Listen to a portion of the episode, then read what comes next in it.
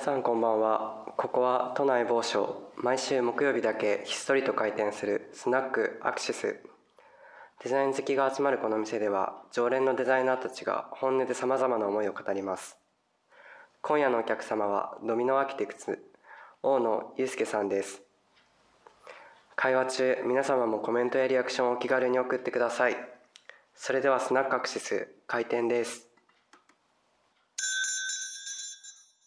こんばんは。こんばんは、えーいらっしゃいませ。ご来店、はいありがとうございます。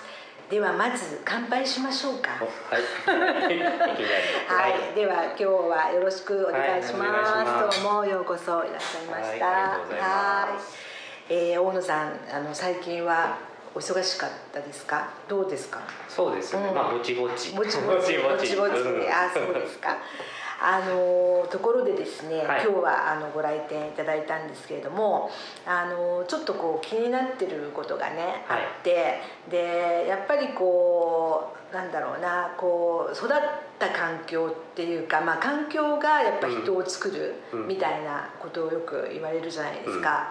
で、まあ、だとすると、まあ、例えばまあ建築家の方とかデザイナーの方は、まあ、どんな環境でね育ったのかなっていうのがもうそれぞれちょっと気になっていて、はいはい。うん、でまあそれがなんていうかこう今のその方の、うん。まあなんだろう考え方とかなんかまあ作品になんか反映されたりとかうん。しているのではないかというようなところがちょっと興味がありまして、で、えっと大野さんは、はい。まあ、海外で、はい。まあ、生まれ育っはい。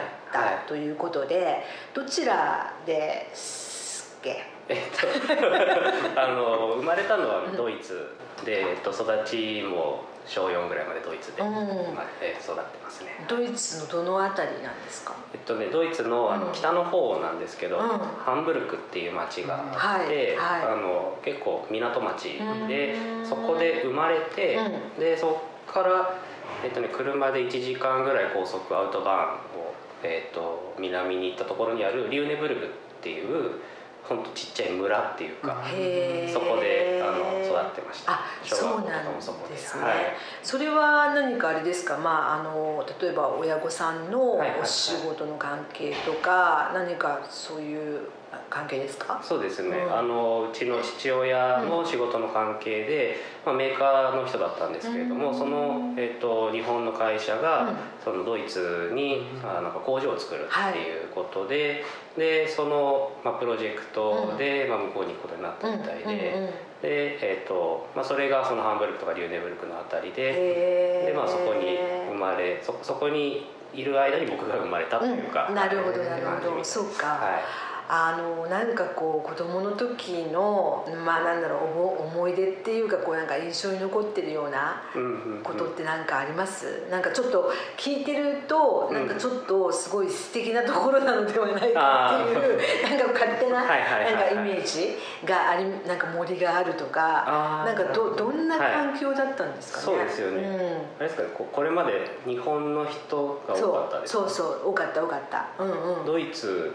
は、うん。えっと僕がいたところはやっぱりあのこうドイツのなんかイメージ通りというか、うん。割とあのレンガ造りの街並みへで、えっと森があるところだったんですけどそれがリューネブルクっていう街、うん。でえっと有名なのはあのクリスマスマーケット、はいあはいのクリスマスのなんかお祭りごと的なやつってなんかドイツからは始まったっていうか言われてるらしいんですけどそれのなんかクリスマスマーケットがなんかすごく可愛いで有名みたいな綺麗で有名あらしいです。そうなんあ、はい。観観光客とかでドイツの中とかのうん。観光のブックとか見ると、へー。あのクリスマスマーケットおすすめの場所みたいになってるみたいですけどめちゃくちゃちっちゃい町であの僕が住んでたのはその町ではなくて町からさらにあの車で郊外に行ったところなので、うん。もう本当にねあの村っていうか何にもないところ、あのいわゆる田園風景とかでもないんですけど、うん。なんか本当にあのヨーロッパの田舎町で想像する感じ。かも民家とかがポツポツあるぐらいでで街灯がなくて。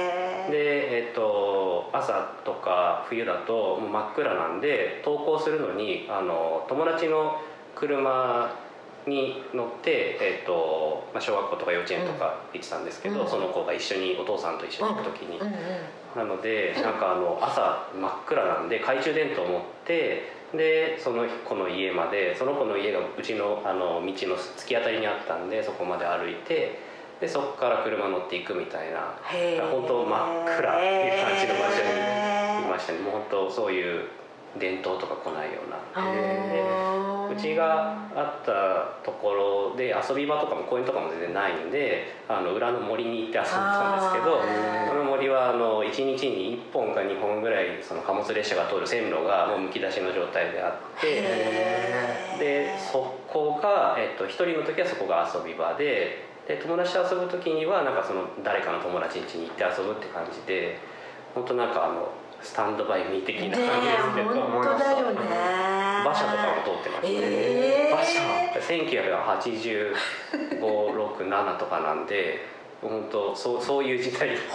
で電車もだから貨物列車が1日1個か1個2個ぐらいっていうふうに、うん、確か。はなんか線路遊び場になってすごいね。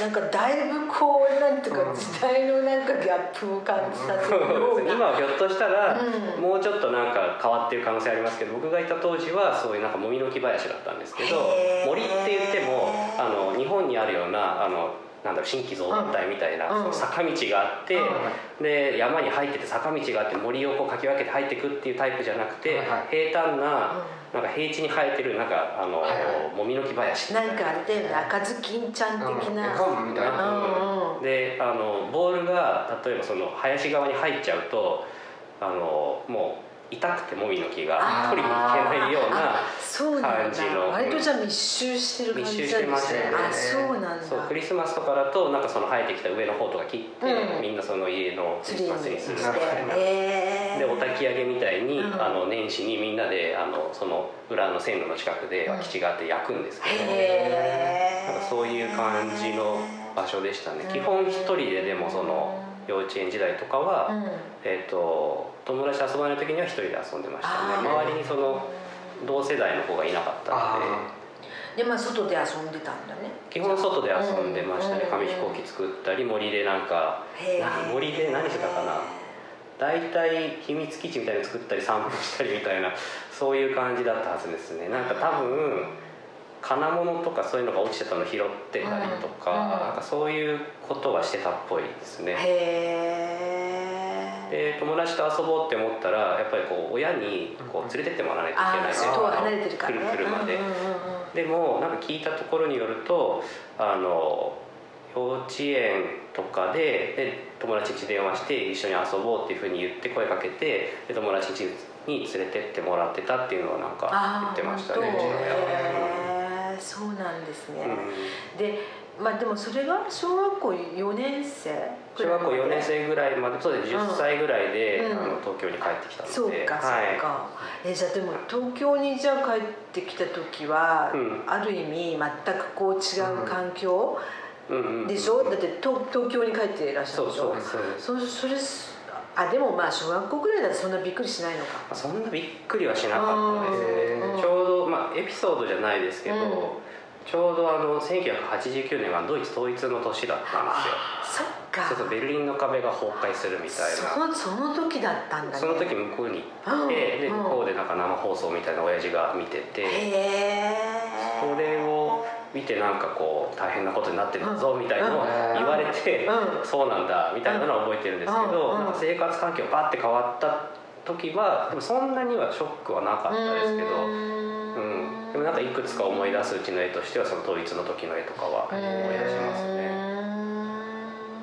そうか、うん。でまあ東京にでも戻ってきて、まあ、言葉の問題とかも特にはあ言葉の問題はねなかったです。あのうん週1でうん一応現地校に通ってたんですけど、週1であの補習校って言ってそのハンブルクにある補習校に行って日本語を習ってたんですよ。なのであのアウトバーン使って1時間かけえてえそこ行ってで日本のなんか教科書を使ってでちょっとこう集中的に多分読み書きとかそっちを集中的に勉強してっていうのをやってましたまあ、あとは家で、うんあのうちのおじいちゃんとかおばあちゃんが送ってくるうん VHS のビデオを、うんあの楽しみに待っててそれがテープが擦り切れるまでこうなんだろうアニメとか,、うんなんか向こうの教育テレビとか、うんなんかドラマとかを擦り切れるまで見てへえ一なんか本当にあのおじいちゃんとおばあちゃんが子供用みたいなやつを丸ごとバーッと取ってくれて段ボールいっぱい分ぐらいに VHS, VHS にしてくれて送ってきたのでそれで日本のなんか文化とかがキャッチアップしてたっていう感じですかね。その頃はなんどんなアニメアニメはなんか好きなアニメとかあったんですか？じゃあでもやっぱなんかあのドラえもんとかあうんこするまで見てましたー。ねへ基本あとねえっとね多分普通に間違えてアニメだから、うん。あの金曜ロードショーかなんかのうん「アキラを、うん。あのうん送ってきて、うん。それトラウマです。本ー当小さい時見たら怖いですね。そうそう。だってあのアニメだから多分うちのおじいちゃんばあちゃんははいはいはい送ってくれたんだけど僕はあのその当時本当もうあの小学校低学年とかうん。幼稚園ぐらいのだったんでうん。もう相当あのグロいところとか全部もうバーッと見て。しかも僕らはあの時々しか来ない物資なんで面白い。そのあの日本語学習物資にかじりついて見てるんではいはいはい。相当何が起きんだろう何が起きんだろうって見てたらいきなりグロいシーンとかバーって挟まれてへこれなんだみたいなのそはあれりました結構すごいね。うん。初行エピソードとしては。衝撃でしたね。強烈だよね。喋り方とかもいろいろ教育的に見るとあんまりねちょっとやっぱ営利に引っかかっちゃいますよね。そうですね。あれはうん。今だったら。そうそうそうそうちょっと見れないですよねで結構そうです。それうん。アキラは今でもちょっと怖い。ああトラウマ おじいちゃん。知らず知らず知そうらなかった VHS を自分のベッドの下に隠しました。本当なんか物物自体が怖くなっちゃう。いやーそっか。なるほどねそういうことがあったんですそれ結構なんかすごいねちょ時ちょちょっと面白い。面いやあの船便だったりするんで。あそうかそうそうそうかそうそう。だから半年ぐらい遅れてるんですけどあはいはいはいはい。そうか。そう。いやだからあの聞いてる人わかんないですけどあの基本的にあのインターネット社会でもなかったのでそうだよね。ドイツって言っても相当田舎のドイツだったんで相当なんかあの情報からは隔離されてました。なるほどね。いやでもなんかすごい象徴的かもしれない。ね。ちょっと面白い。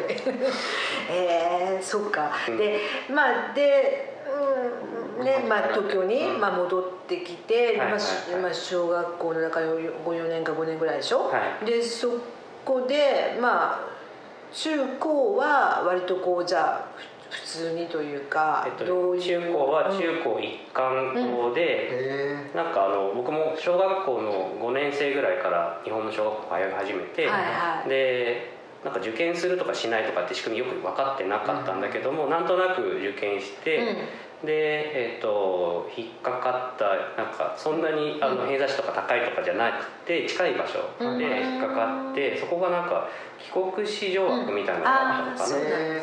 それで入って、うんでそれがあのあの八王子の高尾にあるへあのー日本に帰ってきてから僕八王子に住んでたんですけど高尾にある、えー、とそういうなんか学園っていうか中高一貫校の。へあれですね堀越学園って、ーうんあるねあの芸能人がそうそうそう。あそこのなんか姉妹校だったらしくて学園長が同じ人かなんかあでそうなんだ。へー。高尾に？ある高尾にあるんですよ。なんかへ勉強担当の学校みたいな感じでえへ それある程度進学校でそこに通ってたんですけど吊り橋渡って通う高校中学面白い。で。高尾もだからででもまあ別に山に登るわけじゃない。いや山登る。山に登るの？そうそうそう。へ自え転車通学も山登るんですで山谷を一回その吊り橋で越えてあのブリッジ渡ってで雪が降ると急行にせざるを得ないようなところだったんですけど。え東京とはいえなんかちょっとかなり特殊な、うん。ででも伝統あるとこじゃなくて、うん。僕で14期とかだったへのでー。結構新しめの、ね。うんところで。うんそこでだうん。から中高は育ちましたね、なるほどね、うん。なんか部活動とかやってたんですか？部活はね、うん。ちょっと卓球とかをやってました。あのうちのおばあちゃんがうん。シルバー卓球のすごい強い人で そうあとドイツって卓球結構盛んなんですよ。なんかドイツ中国日本がなんかメダル争い大体してるんですけど大抵のなんか家の,、うん。あの地下室にうん。卓球の台があったりとかして、へなんなんでか全然わかんないんですけど結構なんか強豪国らしくて、うん。で卓球とかが親しみあったからなんか卓球にしようかなって言って選んだ記憶がドイツ時代からじゃあやってたの？まあ、趣味というかあの普通に友達とみたいな感じでだから中高もそんなに僕も体育会系ではないんですけど、うんうんうんそういう感じであのなんだろう筋トレみたいな形でやるぐらいでしたけど、うん。あとはなんかこうその中高ぐらいではいなんかこはいはう思い出に残ってるようなことって何かあります？なんかカルチャーとかファッションとかうん。生活の中で。はいはいはい。そうそうそうそう。まあ、でも中高で趣味とか。はいはい、うん。中高で僕はあの建築やろうと思って。たんああですよ、そうなんだ。そう。であのそれがなんか友達もそうなんだけど、うん。あの建築家をやろうとしてる友達が同級生に一人いてその子は何でやろうとしてたかは知らないんですけど、うんで、えっと、僕がさっき話に出てきたドイツでいつも送り迎え一緒に行ってくれてた一番仲いい女の子がいたんですけど、そのお父さんが建築家だったんですね。で、えっと、その子の家も建築家のその人が建てた設計したあの家だったりとかしてで建築っていうなんかタームっていうか、概念は中中学生とか高校生ながらあってへであの高校ぐらいで同じクラスになった子がなんか建築家を目指してるみたいな感じで,、ですごい大人に見えたんですよね。でそれを見て、うん。で、えーとまあ、その子とももともと仲良かったのでで、えー、と建築のなんかコーナーとかに図書館で行ってみたりとかあと本屋さんでなんか写真集を見たりとかしてでなんかどんどんそのなんかその方にはまってってでなんか自分で図面を描いてみたりとか。誰に見せるわけでもなく、なんかそういうコピー用紙に書いたのとか独は学でってこと？独学ではなくて。もうなんかあの読独自うんあ見よう見まね。見よう見まね。ででそれその時になんか建築っていうフィールドとかを見てでなんか友達とかまあその一人なんですけど、うん。その友達とすごい話をしたりなんかちょっとこう周り見に行ったりとか、あと本読んだりとかして、うんうんうん。結構高校の1年生ぐらいからあの、まあ、あの部活はやってましたけども放課後その子とかと話をすること増えましたね。へーまた勉強っていう意味ではなんか物理とかそういうのが好きだったので、うんなんかそうそういうなんかあのなんだろう。勉強とは別で、あの放課後とかに物理とかの本読んだりとかそういうのはしてました。ね。意外とでも早かったですよね。その早い建築との出出会いというか、ただで僕の場合うん志したっていうよりかは、うん。友達がやってるのを見てあ自分もそれ知ってる知ってるみたいな感じでうん。だんだんハマってったみたいな、っていう感じです、まあでもねき大きなねきっかけ、そうですね。いやその友達今でも仲いいですけど、北大の建築行ってその子は。へなんかそうその出会いはすごい貴重でしたね。えなるほどね、うん。それでじゃああのまあまあそそこまでまあハマった建築はい。で、まあ、じゃあ大学を選ぶ時も、はいはい。まあ、必然的にその建築学科みたいなところだったんですか？そうですね、建築学科があるところから大学を選んで、でその当時あの、まあ、東京大学の建築学科のなんか出身の人たちの本とかがいっぱいあって、はい。でそれを読んでたりとかもしたので、うなんかあの、まあ、ってみたいなみたいな思ったんですね。でも全然受験勉強とかしてなくてあの勉強好きなんだけども受験勉強全然する気にならなくて、うん。学校すごいそういう意味では勉強サボってたんですよ、はい。で学校の成績も全然良くなくてで、えー、と浪人したんですよねうんなんか記念受験的に全部受けたんですけど、うんうん。やっぱ全部落ちて、うんうん。で、まあ、それはそうだよなって思って浪人して、うんで浪人した時に、えー、と河合塾はい予備校に通ったんですけどそこのなんかさ数学とか物理の先生が全然高校で教える教え方と違ったんですよね。えなんかもうちょっとこうなんだろうキャラが濃いっていうか、なんか教え教えるっていう感じでもなくて、うんなんか数学ってこういうもんだとか物理ってこういうもんだみたいな話をすごいしててしかもすごい真剣というか、うん。結構怖い先生で、うん。僕高校の時そんなに怖い先生がいなかったんですけど、予備校で会った先生がすごいこう熱意のある、ね、熱血先生みたいな人でしかも数学とか教えるでも難しい言葉いっぱい使うんで、うん。何言ってるか分かんなかったんですけど、うん。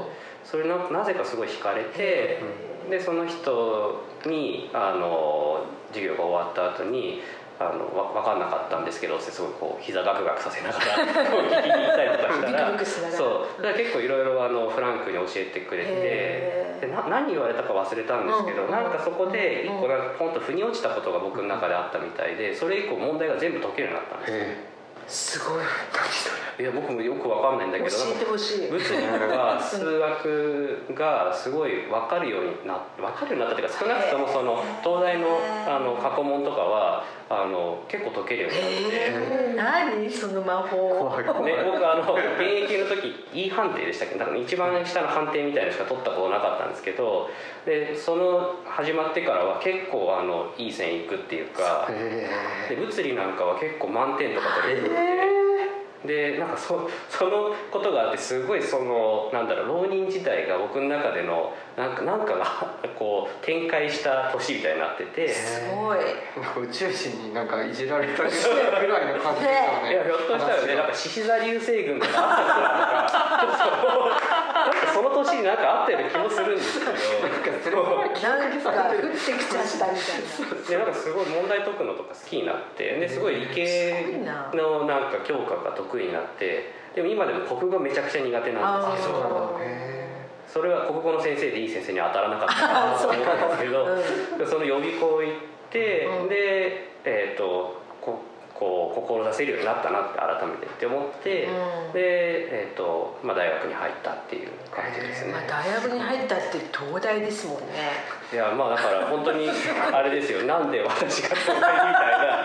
その浪人する直前までは全然でもななんでかあの志望校にはなんだろうぶなんなんていうんですかこういうのぶしつけっていうかあの東大って書いてたんですよね。受かるわけないのに先生も絶対受からないと思ってたはずなんですけど、えーすごい珍しい。なんかドラマになりそう。ドラマになりますよね。うんで分かんないですけどね久流星群のせいかな何なんだろうねその魔法高みたいな。校生ぐらいであった気がしますけど獅子座優勢でも実際でもその急に解けるようになったっていうのがななんだか本当に分かんないんですわかんない。かんないはです。まああの真面目に授業は出てたんですけどその高校の時も。でも全然その頃そんなわかんないわかんないって思ってたのがなんか紐解けたっていうかほほどけたみたいすなごいちょっと東大目指してる人たちになんかこうでも何をね 何を教えたらいいのか。あでもねあの分かんなかった分、うん。教えるのは結構好きでなんで解けるようになったのかは分かるんですよ、でもなんでそこに自分が境地としてたどり着いたのかが分からななかったるほどねそうかだから分かんない人の気持ちすごい分かるんでわかるね。うん。あの教える時にもどっちかっていうと僕ボトムアップ型の授業とかするんですけど。そう今ねあの先生ねされてるんですもんね、はい、そうですね。芸大の建築で、うん。うん。あのなんだろうちょっと数学っぽい授業をしてて。ああそうなんですね、はい。そう。だからきっとねあの教育に関してもすごくねあの今ねいろいろされてるから、うん。いいいい先生なんだと思いますけど、は その経験を生かして。わからないこの気持ちがへえ、そっか。入学をね。晴れてじゃあ東大に入って、はい。晴れて入学できました。ねもう本当建築で東大といえばもう本当にねもう大素晴らしい。先輩たちが。どどう星星のようにねね輝く。どうでした？東大の生活っていうか 環境も含めて。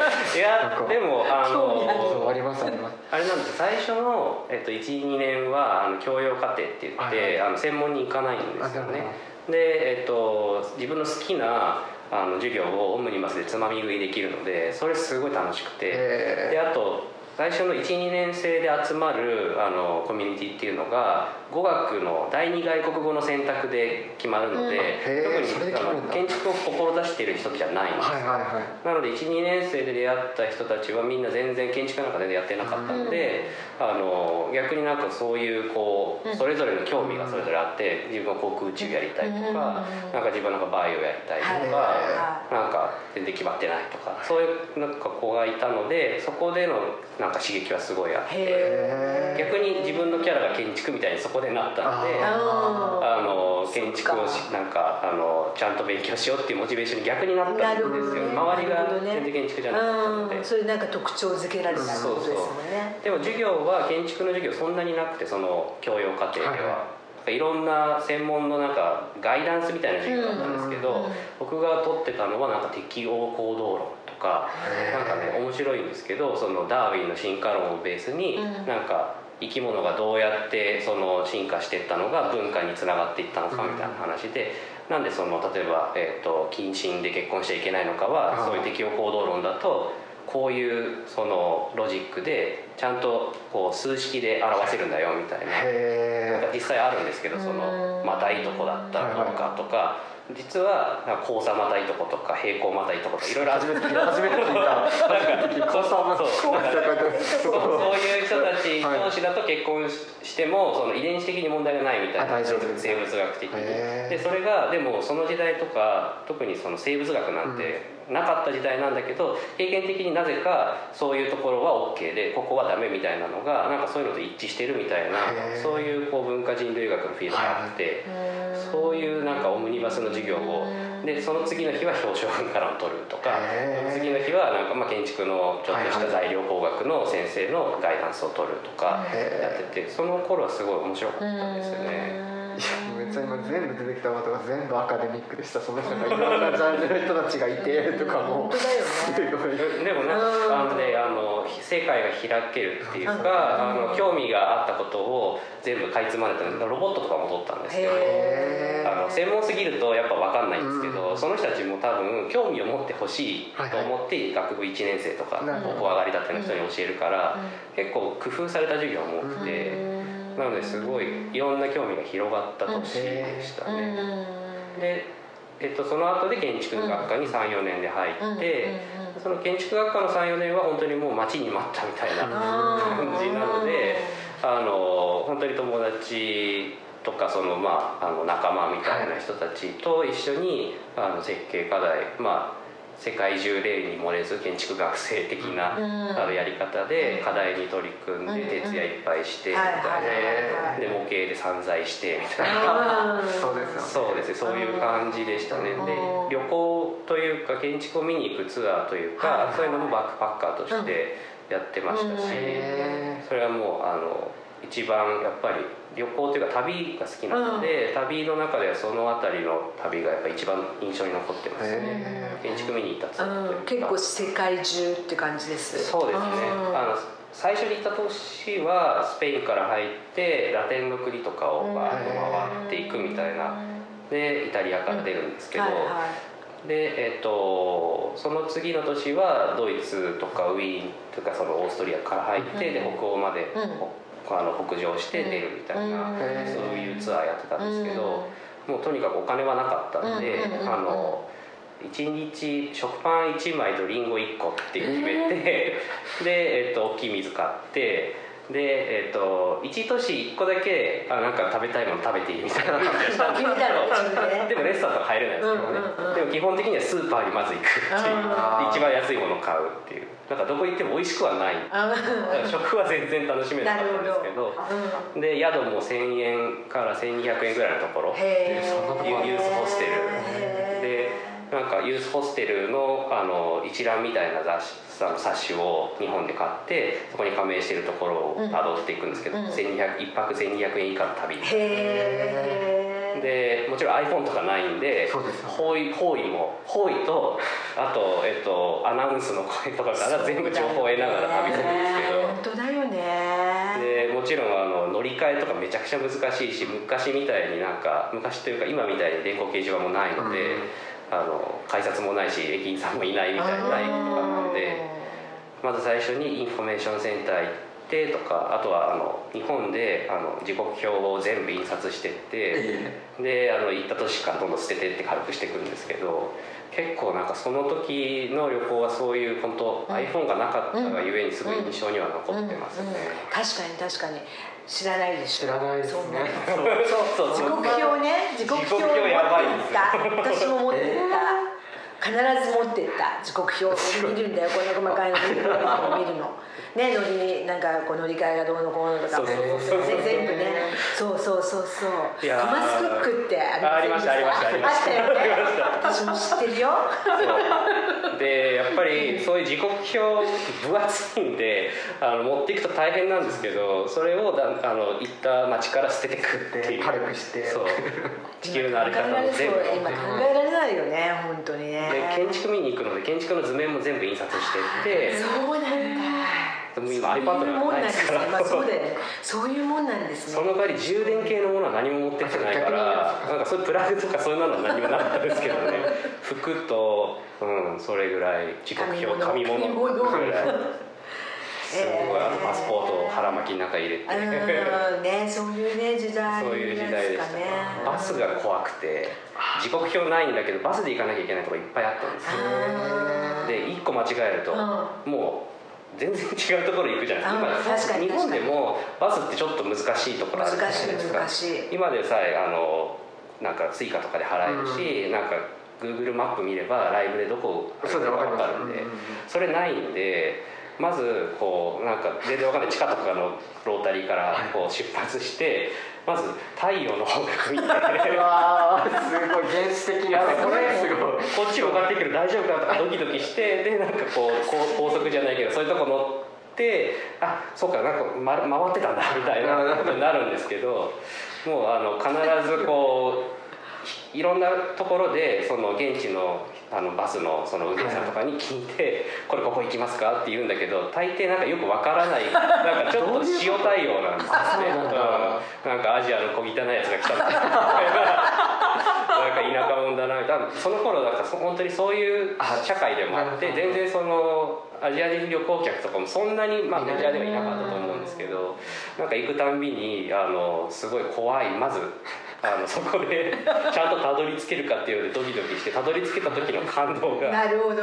うわーって倍になるみたいな。うんなるほどね。そういう感じでしたね。まだ喋れるからいいですよそうねまだまだ。ねうん。そうですね。英語ドイツ語が喋れるんうん。でよかったんです。まだよかった。よねまだ。日本語だけだったらもっと大変僕とかだったらだよね大事ですよそんなの。うんいやでも地図とかなんかこう写真集とかのこれ持ってってこの建物に行きたいんだって言うんだけど誰も建築なんて知らないんですよそう このけんこの町で一番有名な美術館のはずだって言うけど美術館なんて知らねえみたいなえ結構そういうのありましたね。そうか、うんあのその中でもあれですか一番そのなんていうか、まあ、好きというか感動したうん。建築っていうのは何どうあ何ですか？えっと、僕好きな建築家が、まあ、いっぱいいるんですけど、うん。その中であの大学で論文書いた建築家が2人いて、はい。1人目があのイタリアのカルロス・カルパっていう建築家で、はいめちゃくちゃ好きで、はい。あのベローナっていうあの、はい。あのベネチアの近くにある町があるんですけど、うん。あのロミオとジュリエット。のねあの屋屋外演そうですそうです、ねアリーナがあるとこ。ろ、うんうんうん。そこにカステルベッキオっていう美術館があってカステルベッキオってベッキオ城、はい。キャッスルベッキオっていうそのお城をあの改修した美術館があって、でそこに行った時にすごい感動してへー。あのもうめちゃくちゃ良かったんです空間も良かったし、うんあのかスカルパであの、ぜひ検索してほしいんですけどあのディティールっていうんですかね。あの取っ手の形とか、うんうんうんうん階段の手すりとかなんかそういうドアのノブとか、まあ、それ以外もいろんなところなんですけどそういうところが一個一個全部工芸品みたいなデザインがされてて。で建築っていうと今までうなんかこう一個大きい箱というかその新築のはい。すごい綺麗なあのモダンな建物だったりなんかこう日本建築だったり一から全部作るんだけどうん。空間性みたいのばっか見ててうん。なんかその、えースカルパはあのお城だったので、うん。お城の空間自体はいじれないんですよね、うんうんうんリノベーションなんて。はいはいはい。だけどそこに差し込む自分のなんかあの手仕事だったり、なんかドアとか新しい動線とかなんかそれが一個一個こう宝石みたいに散らばってる感じがしてでそれをたどっていくっていうことが空間体験だったんですよね。だからなんか新しい建築の空間をドンってモダニズムとかで見てたその時前まで直前までフランスの現代建築とか見てたのに、うん。なんかそういうの見せられて、うん。なんかめちゃくちゃ新しいなって逆に思って、へでやっぱ当時やっぱリノベーションっていう概念も僕の学生時代あんまりなくて、うん。まあ、出てきたぐらいで、うん。あのリノベーション・スタディーズっていうリリクシル出版というかイナックス出版かなの本をその直前に読んでてでそこでカステルベッキオの話をあの早稲田の先生がしてたんですね。でなんかそのリノベーションっていう言葉がまず、うん。あのなかった時代にリノベーションっていう言葉をじゃあ作ろうっていう本だったんですけど、うんそれを見てで昔からそういう手法っていうのがあったんだよみたいなそういう章だったんですけど、でスカルパっていうのがあのすごいやつがいてでほとんどの仕事が回収へえあそうなんですそうそうね。へえあのベネチア・ビエンナーレの展示構成とか,、はいなんかそういうその既存の空間がある中にはい差し込むっていう仕事をすることでなんか作家性を出すみたいなのをやってて。なるほどね。まあ、そのなんか作り方すごいなっていうのはあってでそれをなんとかこう言葉で伝えたいと思って自分が思ったことをなんか言葉にしたいっていうので論文を書いたあんですけどうなんそれが卒業論文で東大って建築学科は卒業制作と卒業論文っていうのをどっちもやんなきゃいけなくてそうで論文で僕はそのスカルパをテーマに書いたんですけど、うんうんうん。まあ、今でもすごい影響を受けてるし、うん。スカルパがすごい大好きですね。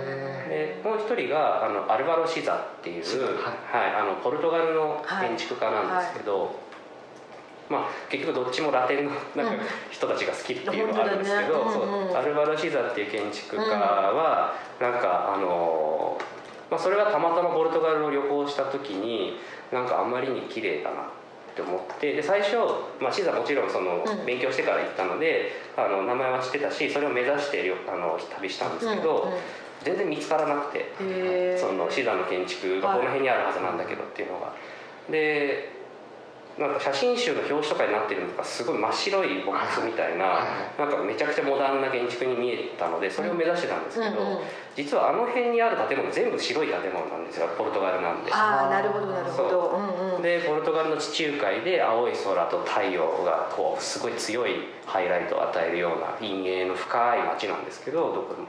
なんかそれをこう知らないで行ったから、なんか全部似てるから 見つけられなくて、うんであの、まあ、もちろん見つかるんだけど、うん。なんかこんなに街と調和してたんだってことに驚いて。ああなるほどね。そうあの写真集で切り取られたなんか文脈から切り取られた状態も綺麗なんですけどはいはいはい。なんか入った時に実際になんかすごいしっくりきたっていうか、うんこの建築はここにあるからこの建築になったんだみたいなのがあって、うん。あ巨匠たるゆえんだなみたいな。なるほどね。やっぱりそういうのって行かないと分かんない行かないと分かんないですね、うん。でなんかその動線の計画とかもうん。一回大西洋を見せたりする動線になってて、あのへ僕が行って一番感動したのが彼の処女作で、あのボアノバのティーハウスっていうあの茶室っていうかまあカフェがあるんですけど、うん。うん。それがポルトにあのポルトガルのポルトにあってで大西洋を望むなんかあの波打ち際みたいなところに立ってるんですね、うん。ポツンと。うん。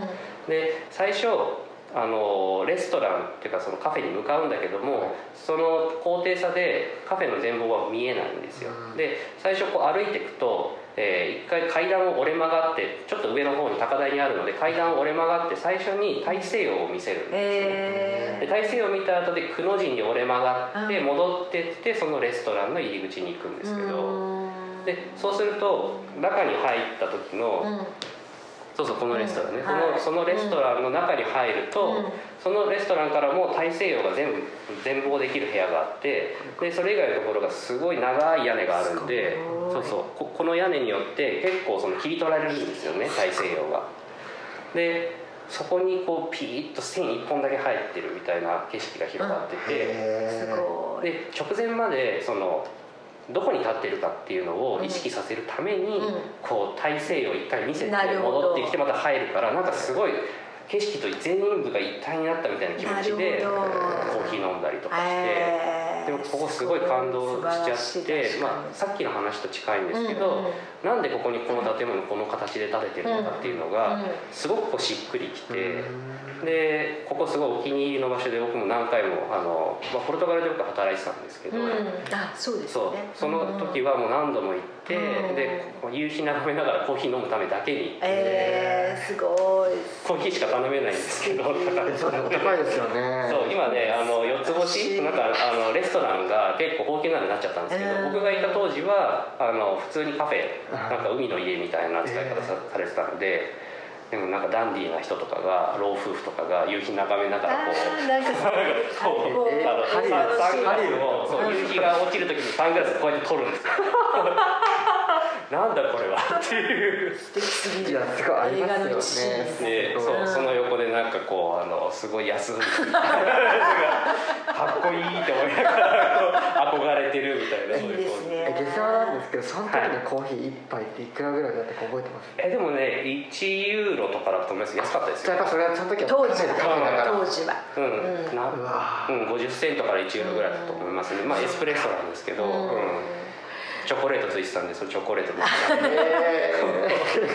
え いいですね。いい思い出。素晴らしかった、うん。なんか天井がすごい反射する素材というか木でできててなんかその夕日が入ってくるとその夕日がだんだんこう屋根の上の天井をだんだん赤くしてって部屋が真っ赤になるんですよ。なんかその景色を取り込む装置みたいにーなっててなんかこれはなんだこれ建築なのか みたいな感じで感動してそれもまあ、まあ、感動なんですけど大体。感動したのをなんとか言語化したいと思って、今度はその修士論文という形であのポルトガルで働いていたのが 1, 年休学をして、うん。あの修士時代に。で1年ポルトガルの事務所で、うん。あの働いてたんですけど、はいはいはい。それが終わって日本に帰ってきてからそのシザンの論文を出したっていう感じでるほどね。なるほどね。そうか。そう。そういうことなんですね。すごいストーリーが完璧もう本当にいやーもう今のお話いや僕もねこんなに繋がってるとは思わなかった。んですけどうん初めてこんな感じで話しましたけど。うんめちゃくちゃやっぱね楽楽しかったです。ポルトガルで働いてた時結構なんかおかしくなってるぐらい楽しかったんですよね、へなんか働くまあこれなんかこういう多分話になるんですけど、うんうんうん働く前にうん。やっぱ海外で働いてみたいみたいーなあ気持ちがーあそういうことなんか日本の、えっとそのままあの就職をして、うんまあ、設計はずっとやりたかったので、働いてで独立してみたいなルートっていうの以外のなんか道がないかなってずっと思ってて、でなんかそれこそ旅行してた時に全然その暮らしとかを楽しめてなかったのであー。建築ばっかりで。はいそれはもちろんめちゃくちゃ楽しかったんですけど。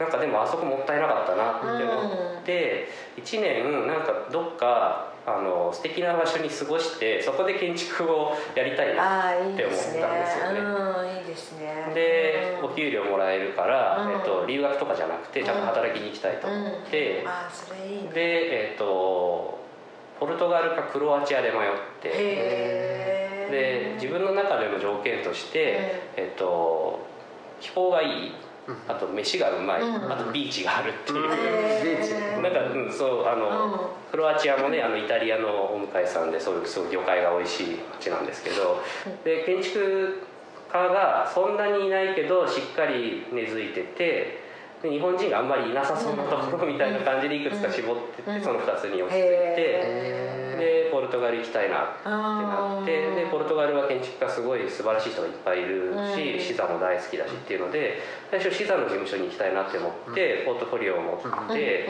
でシザの事務所行ったんですけど、なんか、えー、とシザの事務所があるのがポルトガルって大きい町が2つあってリスボンとポルトっていうのがあるんですけどポルトはえーまあ、シザの町みたいな感じででポルトで働くってことになるんですけど、うん。シザの事務所に行ったら、うんうんでなんかシザ曰く、ん。なんかポルトはやめた方がいいよってその若くて働くのは。そんなに刺激がないから。えあ本人が？あの、まあ、実際にポルトはどっちかっていうとなんかあのことっていうか、あのちょっとあの落ち着いていて若者とかはあのが活動してるエリアっていうのは当時ですけど、うん。そんなにないっていうふうに見つけにくいって言われてたんですよね。実際はあると思うんですけど、うんうんうんでシザとかも結構高齢なので、なんかもうちょっとなんだろう若い、うん。その新しいことが起きてるところに、まあ、ポルトガルとはいえはそういうところに行った方がいいよって言われてでなんかリスボンの方が絶対に君は面白いもの得られるよって言われてへえでもで貴重なアドバイスだよね。ね直接ね。それでリスボンもう実はそのポルトポルトガルで何個かやっぱりあのすごいいい事務所があるなと思ってあのポートフォリオは用意していて、うんうん。でリスボンに第一志望のシザではなくてリスボンの第一志望のところにその後行ってであのドア叩いて、うん。でこれポートフォリオ見てくださいっていう話をつけて、うん。で、えー、と面接をして、うん。で雇ってもらえることになったんですけど。うんなんかそそのなんかリスボンでの生活っていうのがうん。やっぱ一番こあう、うん社会人になった今でも、うん、ね印象に残っていいですよね、やっぱりそういう経験ね、あのするのとしないのとでは大きな違いがねね、うん。いや面白かったです、ねポルトガルって行かれたこととかあないりまです。すないです。おすすめですあの、うん。美味しいものとかあとは場所とかレストランとか紹介できるので。あ本当、はい。ぜぜひぜひあリスナーの皆さんも知りたかったら DM くだそう教えてもらおう。あのアクセス通してお願いします。でねポルトガルの、うん。えっと、事務所は、うん。やっぱり全然そのリス,、えっと、リスボンの事務所はポルトの事務所と全然違って、やっぱり受け入れ体制とかもちゃんとしてたし、でもやっぱ日本人はやっぱりその当時は全然いなくて、でやっぱ数えるほどしか友達もいなかったんですよ、うん日本人の、うんそれも逆に面白かったんですけど、へまあ本当にこう日本人がマイノリティすぎて、うん。あの普通に街歩いてるだけでなんかスリに間違えられたりとか、本当そうそういう時代時代です、うん。うん日本人がいるなんて思わない、うん。うんなんかでもその大野さんっていうとねやっぱりそのなんだろうまあもともとね、まあ、ノイズあのさんのとこにね、まあ、いらしてまあねあのあちらはすごくやっぱこうで結構デジタルではい。もう最先端の技術を使ってっていうような、まあ、イメージがあるじゃないですか、でまあ大野さん自身も、まあ、多分そちらまあまあね、まあ、デジタルとまあアナログと、まあ、行き来みたいな、うん。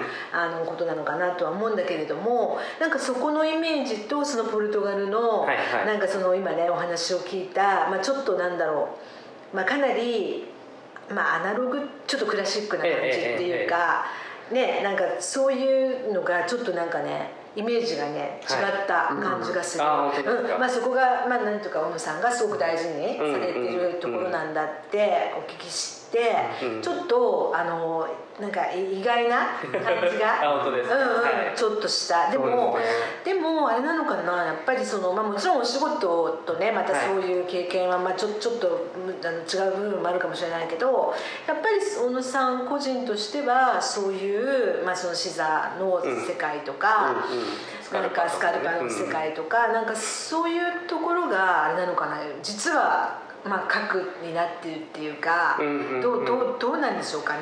えっと、うん。多分ですけど、うん。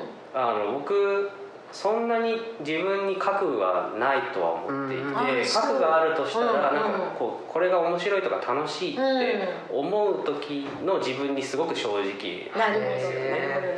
なので、あの視座はうん。もう圧倒的なあのパワーをもらってはいるんですけど、うん。他のその若い人たちだったりとか全然違う国の建築家とかも大好きですし、でそのうちの一個の興味として、うん。そのプログラミングとか理系的なことっていうのが、うんなるほどね。やっぱりね美しいって思っちゃなるほどうんですよね。なるほどね、まあそれがだからなんかこう同同等なんですね同等ですよね。大体同等で、うん。僕なんかミーハーだしなんかあの適当になんかやっぱこういろんなものが好きなので、これっていうふうに絞らないっていうふうにはしてるんですけど、ね。だからあんまり自分がこうであるっていう表明をなんかできないなるほど。まあいろいろないろいろな顔がマニフェストを作れないから僕の事務所のマニフェストもどっちつかずのことばっかり言ってるんですけど、えー。でもやっぱデジタルも好きだし、うん。めちゃくちゃ好きだし、はい。アナログも好きだし、あのまあ、二項対立になるものは大体好きだし、なるほどね。なるほどね。どっちもどっちもって感じ。だねはい、でその時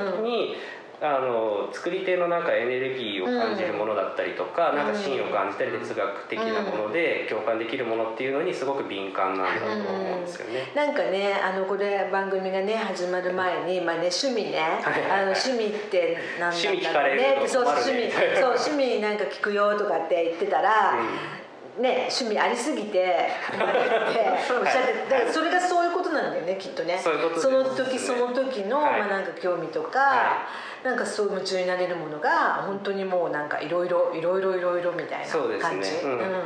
なんか何にでもおなんかうん。こう興味の対象が持っていけるっていうか、うん。僕なんか前にあの、えっと、デザイナーの岡崎智弘さんはい。と話をしてた時にあの世界を諦めてるか諦めてないかみたいな話を彼がしてうん。でで僕はどっちかっていうと世界を諦めてないみたいな話になったんですよね。うんうん。でそれどういうことなんですかってでもどういうことなんだろうねって話をしててなんかあのこの世の中に面白いことがありすぎて、でだから可能性に満ちてるから自分で01で新しいものを作ることにあんまり興味がないっていう。あーそこなんだよね、はい。そこもかなり特徴的だなと思って、ねなんかだからあのそうそうだからき既存のものからはい。何か面白いものを見つけるみたいな探し出すみたいな、そういう感じなんですかね。そういう感じですね、うん。ただその楽しみ方が新しいのかもしれないんですけど、なんか編集ともやっぱちょっと違うんですけど、あのこんなに面白いものあるのにこれを使った方がいいじゃんみたいな時にはこれ使った方がいいですって言っちゃうっていうか、うん。そういう仕事になんなかったりもするんですけど で逆にその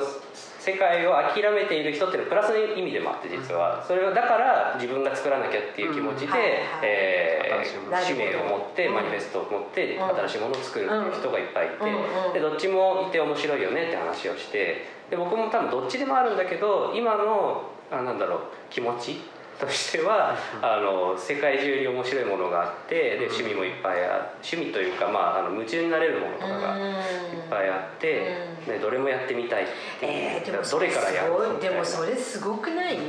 なんか普通やっぱりさ趣味ってさ、まあ、結構なんか限定される、はいはいっていうかまあなんかまあその数少ないものを結構こう突き詰めていくみたいな人が多分すごい多いと思うんだけど、でも大野さんはでもそのでも突き詰めてんだよね。突き詰めていろいろ さっき突き詰めていくつか話をさせてもらって今一番、うん。あの今までハマっているというか、うん。よくやってるのは植物とかがすごい好きで,、うんうん。で植物の話で言うとその、まあ、友人の研究者の子がいてで生態系とかのあの成り立ちとかどうやったらその生態系が豊かになったりまあなんかしだから比べる指標を作ったりするのかとかなんか今生態系とか SDGs とかいろいろ言ってる中で彼はずっとそれをあのやってた子なので、なんか話を聞きながら、なんか植物の豆知識いっぱい彼から出てきて、はい。それがあまりに面白いので、うん自分でもいろいろやりたくなって、うんうんで、えっと街中の雑草とかもなんかあ生態系で見るとすごく面白かったりとか。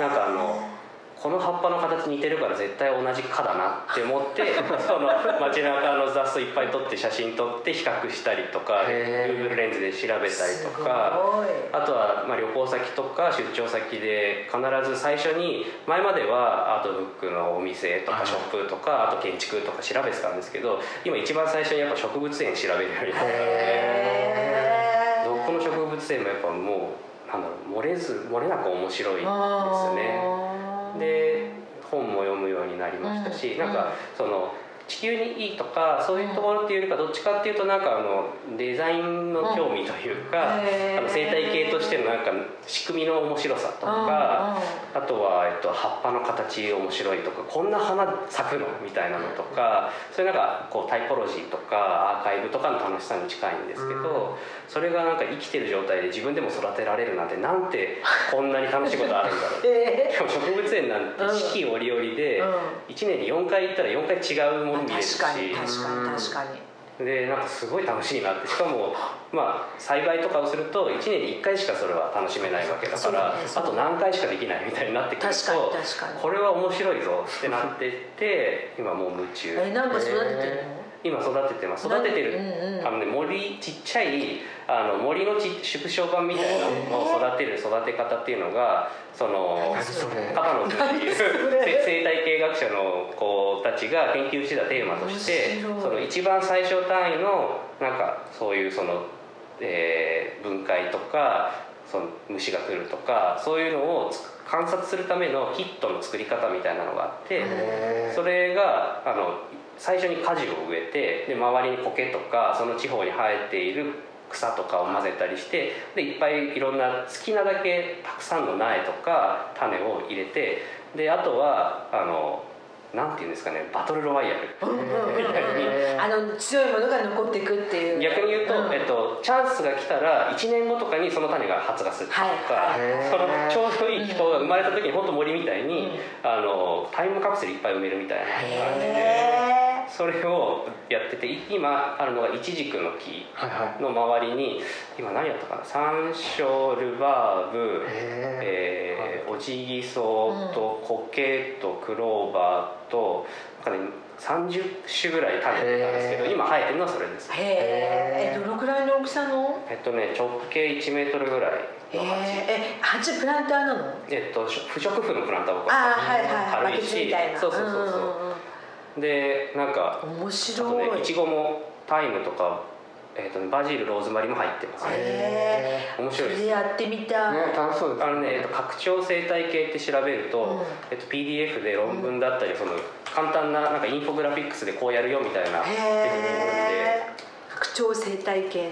うん。生態系をちょっと面白い。人間の手でちょっとこうあの面白い。モデル化してるなんかほら箱庭的なものはあるけどそのうん。ちょっとそれねなんていうのこう立体的なっていうか、そのね森はいはいはい。森の再現みたいなのはあんまり聞いたことがなかった。面白い。面白いですよ、うんこう本当にこうアイレベルで見るとなんか知らない虫とかいっぱいいたりとかしてでその虫を今度食べに鳥が来るとか。あ面白い。面白いね。あやってみようやってみよう。うんそうかそれでね、はい。あの なんだかですねお話がですね 盛り上がってきたのですが縁も竹縄なのですがなんとこのスナック非常に閉店時間が短くてですねあ違う閉店時間が早い。早くて、はでもうちょっと間もなくになってしまったのですがあの何かリスナーの方に何かお伝えしたいことってあります？伝えたいことはですね、うんうん。えっと、先日あの福永志功さん、はい。あの紙の加工のはい。されている、そこと一緒にあの、えースチールラックを縮小したようなあの卓上の紙の棚っていうのを作って、うん。ペーパーラックっていうんですけど、はそれが、えっと、発売になったので、えーそちらは宣伝という形で、うんうん。ぜひあの見てほしいなと思います、気に入ったらぜひ買ってほしいなっていうぜ感じ。ひぜひ。はい。であともう一個は、えっと、直近であの、えー終わったというか、いえっと、ワンフェーズ目が終わったプロジェクトがあって北海道で札幌で、えーの牧場を設計したんですけど、うん。その牧場がそう、うん。あのね鶏舎と、まあ、鶏たちと、はい。えー牛の牛舎とあとはその鶏が産む卵を売るためのうん。卵の無人販売所を設計して、うんでそこの、えー、と卵が、えーもう買えますので、うん。えー北海道に行けばその僕が設計した場所の無人販売所に、あの自販機があるんですけどそこで買えるんですけど、サブスクリプションでもあの、えー牛乳と卵が買えるみたいなので、えー、そうなんだ。なんかユートピアアグリカルチャーっていう、えー人たちがやってるんですけど、ユートピアアグリカルチャー、うんはい。すごい面白くてうん。あのへさっきの生態系を一緒にやっている子にも入ってもらっていてそのチームに。えでやってることがその牧場の山に牛を放って、で牛が蹄でこうあの耕したり笹を食べたりして、その生態系のなんか笹だけがわーって覆ってた地域に、うん。さっき言ってたそのチャンスがあると違う種が入ってるので、その森が活性化したりとか生態系がの種類が増えたりとかなんかそういうその再生的な部分でリリジェネレーティブなんじゃないみたいな。そうですね。リジェネレーティブ。そうそう、ん。そこの文脈の研究を北大としてて、それのフラッグシップのファームになって産学連携のそこをやらせてもらったのでぜひあの面ちょっと冬季で山入れなくなるぐらいもう雪が降ったら、まあ、あの一回そこは閉じて、えっと、また雪解けにまた見学可能になるんですけれども、一般の人はその冬季は入れない状態なんですけど卵は買えるみたいなので。ああそうなんですね。えーすごい美味しい卵なので僕らもそのあの産みたての卵その場であの卵かけご飯にさせてもらったりとかえすごい美味しかったのでそれぜひあのご興味ある方はユートピアアグリカルチャーちょっと見ていただいて。すごくある。ねまたあの札幌も来てくださいね、でもそのえっ、となんだっけ？えっ、ユーとサブスクリプションは、はい。えっ、とそのユートピアアグリカルチャーさんの、あのサイトから多分あるとあ思います。はい、ね、そうしたらね東京でもねお取り寄せがでますので。ので、あはい。それはすごい楽しみ。とても美味しい卵ぜひ、うん。うんねいやいいな。っていうかでも牧場を設計するって なかなかねそうですね。ないよね、うん。そんな機会ね。なんかいろんなことに興味があったおかげでそれもつながった なるほどはい。なるほど、面白かったです。うんねうんやれてよさんすごい面白いよね。だからなんかね建築家なのにだってそんな普通あのなんていうの？ペーパーのさ、ねあ紙のプロダクトとかさあんまりあんまり作らないじゃないですか。はいはいはい。建築家の人は、はい。多分、うん。まあ中にはねもちろんいらっしゃるかもしれないけど、うんうんだすごくなんかねプロダクトもやればねもちろん建築も作ればねもうやっぱその 通りだよね、うん。なんかもうその興 興味がこういやいやいやいやいやね本当にあとねその本当はだからその三代田のねあ三代田ね。のね、はい。話もね本当は聞きたかったんですけど。宮田の話はあの岡本健さんの回を聞いていただけるとそうですね。はい、そうですね。宮田の回やってましたもんね、うん、やってたはい。やってた、ぜひそう。聞いていただきたい。ですねだからはいもう三代田のまあちょっとねあのデザイナーの方たちが集まってるところのお家をね結構あの皆さんがはい。設計されたりして、あ 最の近ねご自ご自宅も、はい。まあ別荘としてね、はい。あの作られたりとかしていやいやそれも多分今後徐々に情報が出ていく気がするので、皆さんはい。ぜひ、ね。あアクシスのウェブマガジンチェックしてください。ね。はい両方両方特典みたいにな。ってるけど富野さん。いやいやいや、はい楽しみですね。はい。はい、じゃあ今日はあのいろいろと楽しいお話をありがとうございました。はい。ありがとうございました。ご来店ありがとうございました。また続きはやりましょう。はい。ぜひ。ありがとうございます。はい、失礼します。